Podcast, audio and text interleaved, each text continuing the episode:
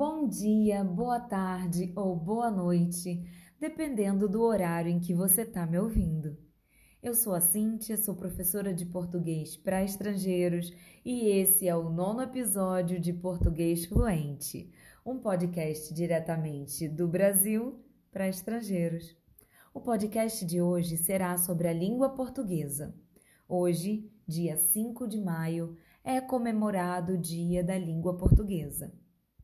Esse dia foi oficializado pela Comunidade dos Países de Língua Portuguesa, a CPLP, em 2009.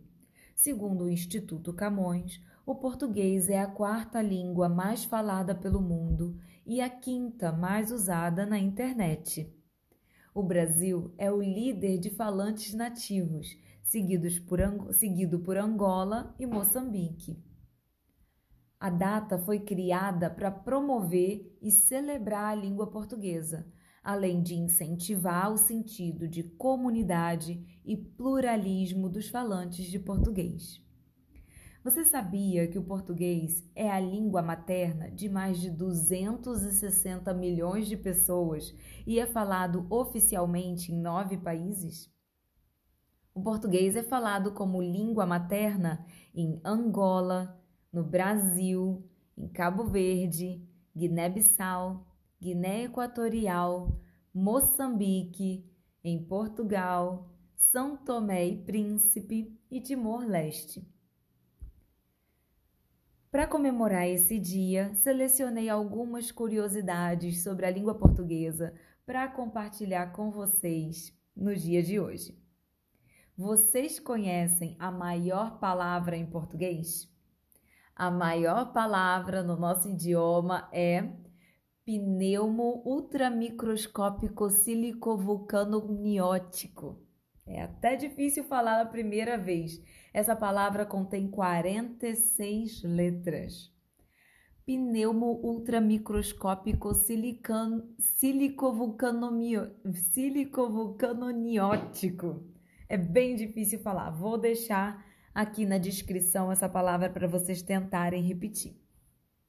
Pouquíssimas pessoas conseguem de primeira vez ler essa palavra sem se equivocar. É quase um trava-línguas. Ela está relacionada a uma doença causada pela inalação de cinzas vulcânicas que ataca os pulmões. Então, é uma palavra, é um termo médico para designar uma doença.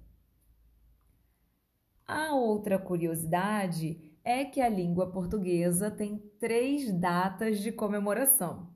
Hoje, dia 5 de maio, dia 10 de junho e dia 5 de novembro. Como eu já disse, a data de hoje foi instituída pela Comunidade dos Países de Língua Portuguesa em 2009. Já a segunda data, dia 10 de junho, é comemorada principalmente em Portugal e homenageia o poeta Luís Vaz de Camões. A terceira data, dia 5 de novembro, que é o dia do meu aniversário, não se esqueçam, 5 de novembro, foi instituída através de uma lei brasileira e é uma homenagem ao escritor e político brasileiro Rui Barbosa. Uma outra curiosidade é que a palavra que reúne a maior quantidade de vogais juntas no português do Brasil é piauiense. Essa palavra se refere a quem nasceu no Piauí. Então, quem nasceu no Piauí é piauiense.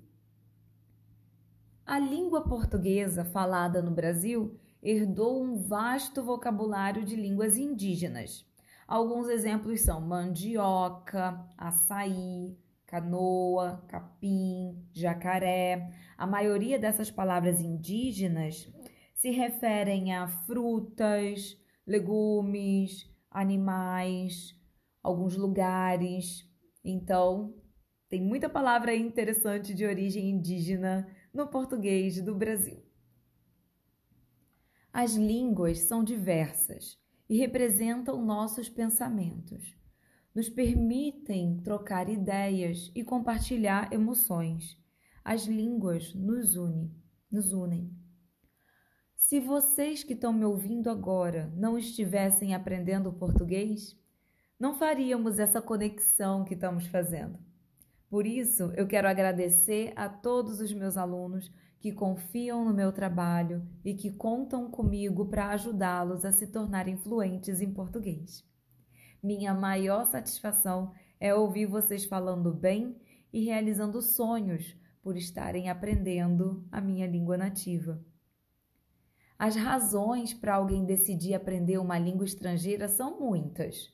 Você pode estar aprendendo português por necessidade, por causa de uma oportunidade de emprego, porque é refugiado e precisou sair do seu país, porque se apaixonou por alguém do Brasil, porque tem amigos brasileiros e gostaria de se comunicar melhor com eles, porque você quer visitar o Brasil, porque você quer estudar aqui?